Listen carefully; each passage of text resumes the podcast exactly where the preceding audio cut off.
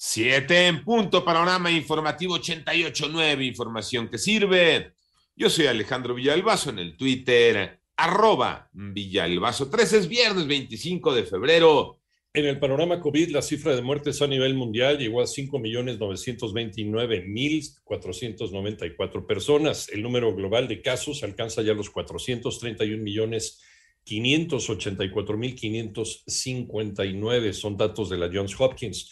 Polonia anunció que puede recibir entre 1 a 4 millones de refugiados ucranianos sin importar si cuentan o no con identificación y sin necesidad de realizar una prueba PCR. Tampoco será requisito que cuenten con la vacuna contra COVID-19, pues es por cuestiones humanitarias. La pandemia en México, Roberto Juárez. La Secretaría de Salud de México informó que en las últimas 24 horas se reportaron 18.252 casos más de COVID-19, con lo que el número total de contagios se eleva a 5.473.489. Además, se contabilizaron 362 muertes más, con lo que el número total de defunciones llega a 317.303. Los estados con el mayor número de contagios de COVID-19 son Ciudad de México, Estado de México, Nuevo León, Guanajuato, Jalisco, Tabasco, San Luis Potosí, Veracruz, Puebla y Sonora, que en conjunto conforman el 64% de todos los casos acumulados registrados en el país. El número de casos activos se contabiliza en 54.640. Para Panorama Informativo, Roberto Juárez.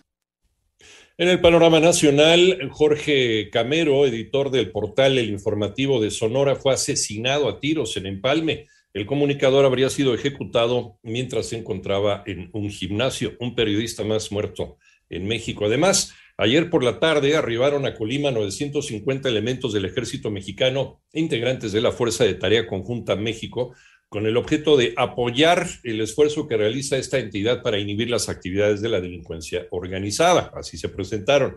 En tanto, por no encontrar pruebas suficientes, un juez de control en Zacatecas liberó a una joven detenida y acusada de participar en el secuestro y homicidio de cinco jóvenes originarios de Francisco Murguía y Río Grande informó Francisco Murillo, fiscal del Estado. Un tribunal otorgó un amparo a Ernesto Rafael Fonseca Carrillo, Doneto, para que no pague más de 20 millones de pesos a las familias de la gente de la DEA, Enrique Camarena, Salazar Kiki Camarena, a la del eh, piloto mexicano Alfredo Zavala Velar, por concepto de reparación de daño.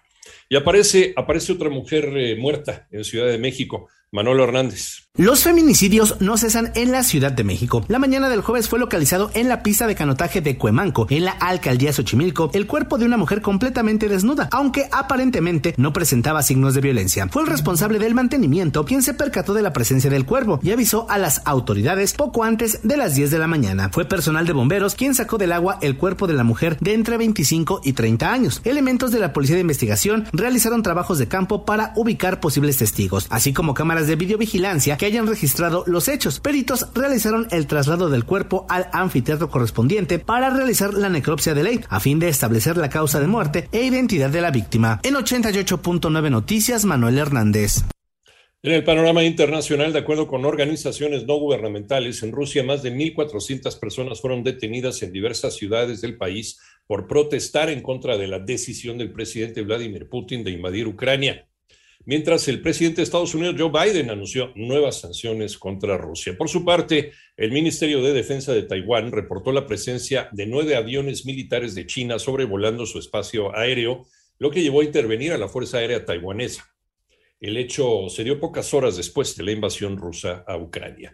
Y en tanto, al menos dos personas perdieron la vida y 20 resultaron heridas a raíz del terremoto magnitud 6.2 que sacudió a la isla de Sumatra en Indonesia una de las más pobladas del archipiélago.